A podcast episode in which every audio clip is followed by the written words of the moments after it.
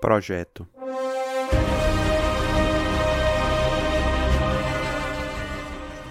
He says, Ele falou, he says, look, ele falou, vejam, nós estamos prestes a fazer algo que ninguém nunca fez antes. Nós treinamos para isso nossa vida inteira. Nós vamos conseguir. Mas antes eu quero falar uma coisa para vocês.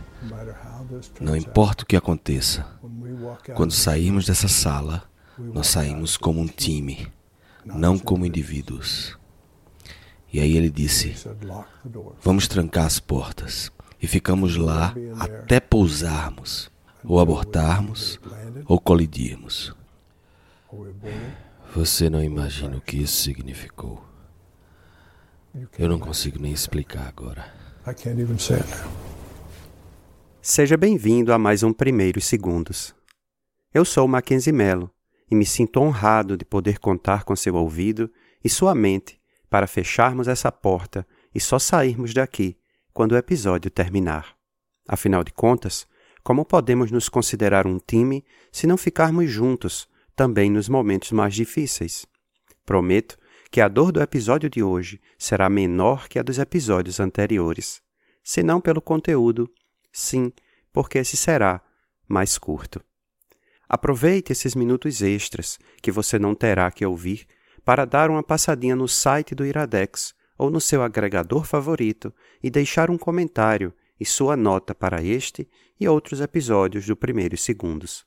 Seria ótimo poder ouvir a sua opinião. Muito obrigado.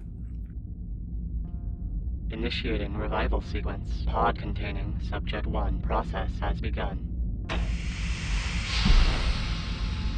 Pod is open. Welcome, Subject 1.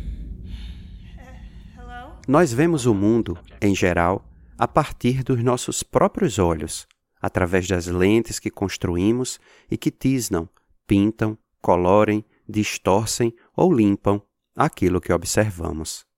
Creio que quando falo em ver o mundo, subentende-se que estou falando de uma leitura não necessariamente visual, mas, acima de tudo, cognitiva, inteligente ou instintiva. A partir dessa visão, centrada em um ponto, o eu, conseguimos construir uma percepção do mundo em que vivemos e no qual, felizmente ou infelizmente, nos enclausuramos. Isso perdura por algum tempo, algumas vezes pela vida inteira, mas não creio que essa seja a regra geral.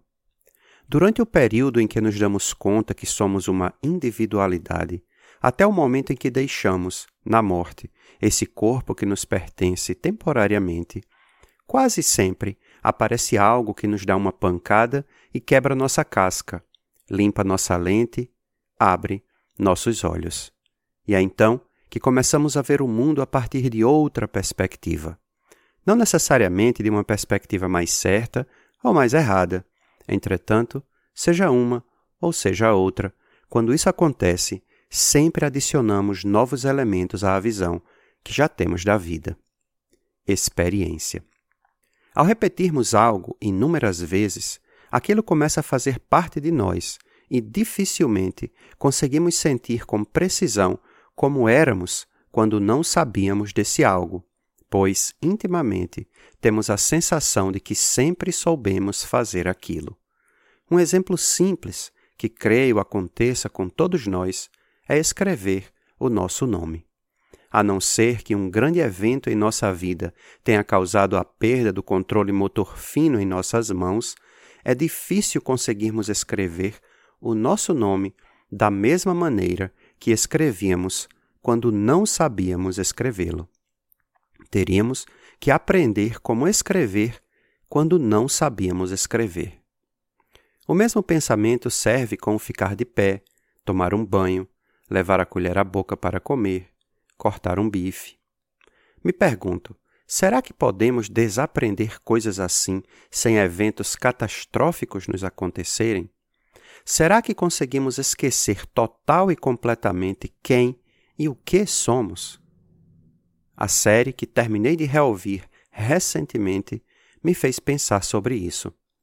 Só que ela não fala sobre isso especificamente. From Evil Kitten Productions, this is Project Nova.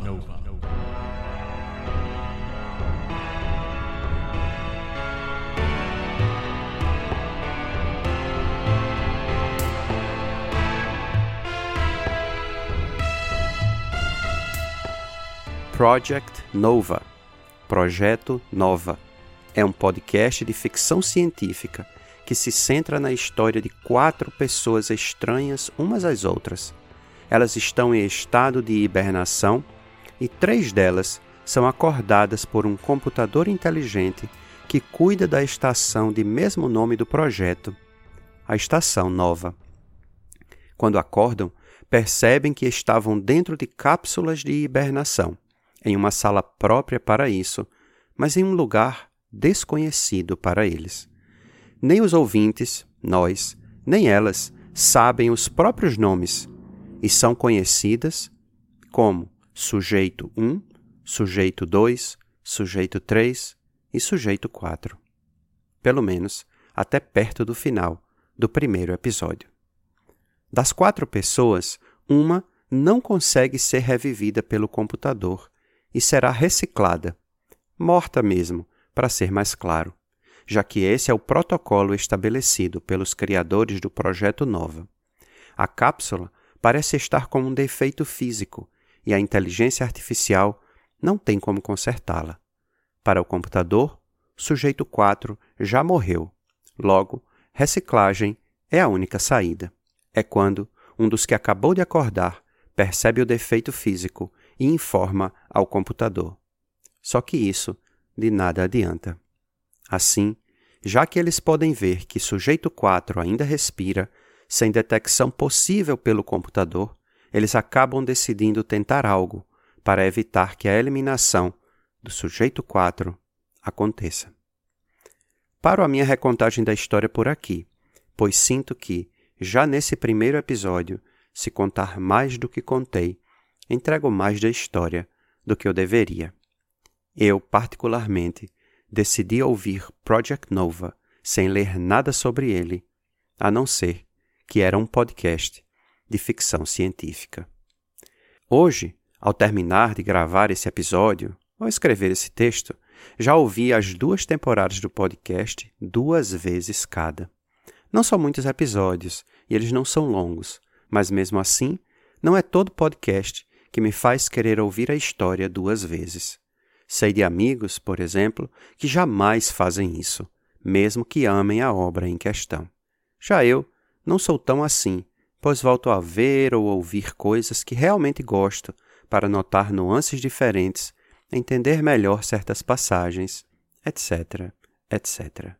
Gostei tanto de Project Nova que fiz isso. Pretendo, inclusive, ouvir uma terceira vez quando a terceira e aparentemente última temporada for lançada em agosto de 2020. Espero, junto com os sujeitos, descobrir o que danado é o projeto Nova, o que eles estão fazendo lá, porque realmente foram colocados dentro da estação nova, onde é que ela está localizada e o motivo de não lembrarem muito de suas próprias vidas antes de serem acordados pelo computador no primeiro episódio. Project Nova é um podcast realizado pela Evil Kitten Productions, que faz outros audiodramas originais. Até hoje, como falei anteriormente, foram lançadas duas temporadas de oito episódios cada. Os episódios têm, no máximo, 20 minutos e passam voando. A escrita é sensacional e nos apegamos tanto aos personagens que parecemos nos tornar amigos íntimos deles já que nos sentimos presos com eles nessa estação cheia de armadilhas e perigos. Só que até agora, Mackenzie, você não falou nada do porquê de ter citado aquela história inicial sobre aprender, desaprender, etc. Alguns de vocês podem estar dizendo por aí. É verdade, eu já tinha esquecido. Obrigado por me lembrar, computador. Em um papo durante o episódio 4 da primeira temporada, dois dos sujeitos estão conversando. Does it bother you not knowing who you are? I'm more concerned about the things we do remember. Why's that? Isso ainda lhe incomoda? Não saber quem você é? Um pouco, mas estou mais preocupada com as coisas que eu lembro. Por quê? Memória é algo traiçoeiro. Nossas personalidades, aquilo que nos torna nós mesmos. Muito disso vem de nossas memórias. Eu amo bacon, só que não lembro o porquê. Eu não sei nem que gosto ele tem, mas eu sei o que é. E eu sei que eu quero um pedaço. Esse é o tipo de coisa que me incomoda. Quem sou eu? Sou o que lembro, o que esqueço, a soma das duas coisas ou algo muito maior do que isso? Quando esqueço algo, realmente esqueço ou isso fica guardado lá em algum cantinho bem obscuro e quase inacessível de nosso ser? Lembro agora, enquanto escrevo, de verdade, sem querer fazer piadinha, do filme Como se fosse a primeira vez, Fifty First Dates, de 2004, com Drew Barrymore e Adam Sandler, onde um certo tipo de problema com memória é representado. Lucy, representada por Drew Barrymore, sofre um acidente e, a partir daí, não consegue mais registrar os novos dias na sua memória. Assim, todos os dias, para ela, é aquele domingo em que ela sofreu o acidente. Ela não guarda memórias novas, mas o que ela já era até aquele dia e tinha aprendido até aquele momento continua com ela. Assim, cabe a pergunta: se isso acontecesse conosco e continuássemos vivendo e supostamente aprendendo novas coisas, mas não conseguíssemos nos lembrar delas no outro dia, quem realmente seríamos? Volta à pergunta que fiz antes. Somos o que lembramos, o que esquecemos, a soma das duas coisas, algo menor ou algo maior que a soma das duas? Não sei a resposta, mas acredito que somos maiores que as nossas memórias. Somos afetados diariamente por coisas que aconteceram conosco e que não nos lembramos, como diz um dos sujeitos no papo acima. Eu amo bacon, só que não lembro o porquê. Repetimos atos, gestos e atitudes que foram feitas repetidamente por nós ou por nossos pais e cuidadores e que não nos damos conta em nosso dia a dia. O quanto a nossa resposta às situações que vemos e vivenciamos é realmente nossa ou apenas um ato repetitivo do que aprendemos e não lembramos? A partir de que momento em nossas vidas começamos a repetir gestos aprendidos anteriormente? Muitas perguntas sem respostas fáceis e que podem requerer de nós mais do que apenas alguns momentos de reflexão. Talvez alguém por aí já tenha resposta para elas. Cabe a quem se interessa por ela procurar e ou respondê-las. Fico no aguardo de sugestões ou respostas para ajudar em minha auto-pesquisa.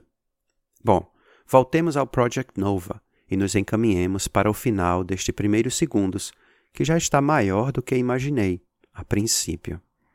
Ah, esperem, eu já ia me esquecendo. Talvez vocês nem lembrem, mas quero explicar o porquê do início deste episódio estar com aquela fala que até agora pode estar, pode ser, meio enigmática. Um bom time se constrói quando todos se comprometem com o objetivo final. Talvez não o mais eficiente dos times, mas certamente um bom time é definido assim, com base no compromisso com o que desejam alcançar em conjunto e não apenas individualmente. Em cada time, ou grupo, ou equipe, existem papéis definidos. Alguns deles são óbvios, pelo menos no geral. Se um dos participantes estudou para ser médico e é o único dentre todos com essa qualificação, essa será a principal função desse participante. Já outras tarefas são menos claras. O líder, por exemplo, apesar de poder ser determinado pela posição hierárquica, é, na maioria das vezes, uma posição natural que aparece com o tempo e o convívio. Uma característica importante das melhores equipes, entretanto, é, como o mote dos três mosqueteiros, que cada um é por todos e que todos são por um. Assim é no Project Nova. Assim é na vida. Cada um vai ter uma função. Quando cada um deles e cada um de nós aprender a sua função específica e decidir cumpri-la bem, independente do resultado final, sairemos da estação nova, sairemos de nossa vida sempre vencedores. Vencedores não necessariamente de prêmios, congratulações, troféus ou aplausos. Vencedores de nós mesmos. Assim será pois poderemos olhar para trás com segurança, de consciência tranquila, com orgulho de nosso desempenho, reconhecendo que não fizemos tudo sozinhos, que todos foram e são importantes para a vitória e dizermos: saímos dessa sala, desse projeto, dessa vida, como um time e não como um indivíduo. Por isso, vivamos para podermos, junto com nosso time, nossa equipe, nossa família, nos sentirmos vencedores de nós mesmos, de nossas batalhas por mundos melhores, enfrentando e vencendo desafios, juntos, mas cada um com suas habilidades. Bem como nos falou o autor do texto que abriu essa edição do Primeiros Segundos, Steve Bales, citando seu chefe, Gene Kranz, dois dos inúmeros indivíduos responsáveis por levarem o homem à lua pela primeira vez 50 anos atrás. Somos indivíduos. Juntos, entretanto, somos mais do que a soma das partes. Lembremos sempre disso. Façamos disso parte do nosso, sempre novo, projeto de vida. PS. Quero agradecer de coração a Marcelo LV Cabral do podcast Podebug, pela paciência de esperar por mais de três meses depois de gravar o texto da abertura, ver sua participação mais que especial finalmente ir ao ar neste episódio. Amigo, sua voz e sua paixão pela divulgação científica e paixão pelo crescimento individual é uma marca indelével em minha vida. Ao amigo de longa data, Átila Costa, do podcast Encontro Verbal, e sua querida esposa Ju Pereira, só quero dizer que a presença de vocês dois em Brasília torna esse lugar ainda mais incrível pela constante alegria e felicidade que vocês colocam em tudo que fazem. Obrigado, amigos. PS 2. A vocês, amigos ouvintes, quero também agradecer o apoio e a paciência de permanecerem juntos do Iradex e de nós, que, mesmo durante esses meses sem lançar novos episódios, continuam nos seguindo e enviando mensagens de apoio. Tenham certeza que essas mensagens são sempre combustível para que o PS se mantenha vivo. PS 3. Chegamos, com esse episódio, na metade da segunda temporada. Em 2020, teremos mais seis episódios quando fecharemos essa viagem, pousando para descansar no mar da tranquilidade, como uma famosa embarcação especial fez alguns anos atrás. Nos vemos e nos ouvimos em breve. Esse podcast foi editado por mim, Mackenzie, com auxílio de Rude. Você pode nos ajudar dando cinco estrelas no iTunes, fazendo seu comentário e compartilhando com os seus amigos.